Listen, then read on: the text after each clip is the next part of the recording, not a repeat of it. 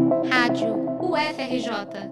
Informação e conhecimento, conhecimento, conhecimento. O Exame Nacional do Ensino Médio de 2022, ENEM, começa nesta semana. Quase 3,4 milhões de candidatos inscritos devem fazer as provas, que ocorrem nos próximos dois domingos, dia 13 e 20 de novembro.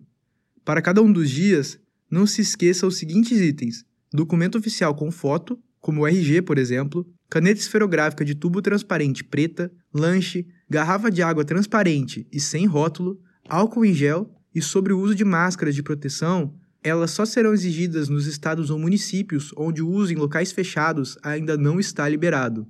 Para saber o seu local de prova, consulte o seu cartão de confirmação de inscrição. Você pode acessá-lo na página do participante enem.inep.gov.br/participante. Lembre-se de chegar cedo.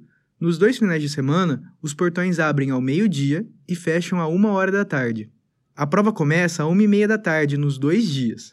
O primeiro domingo, dia 13, vai ter 45 questões de linguagem, 45 de ciências humanas e uma redação, sendo 5 horas e meia de prova. Já o segundo domingo, dia 20, vão ser 45 questões de matemática e 45 de ciências da natureza, com 5 horas de prova. Em caso de sintomas equivalentes à Covid-19 na semana anterior ou na véspera da prova, a orientação do INEP, o Instituto Nacional de Estudos e Pesquisas Educacionais Anísio Teixeira, órgão que aplica o exame, é de que o inscrito não compareça e solicite reaplicação na página do participante, anexando um documento que comprove a condição.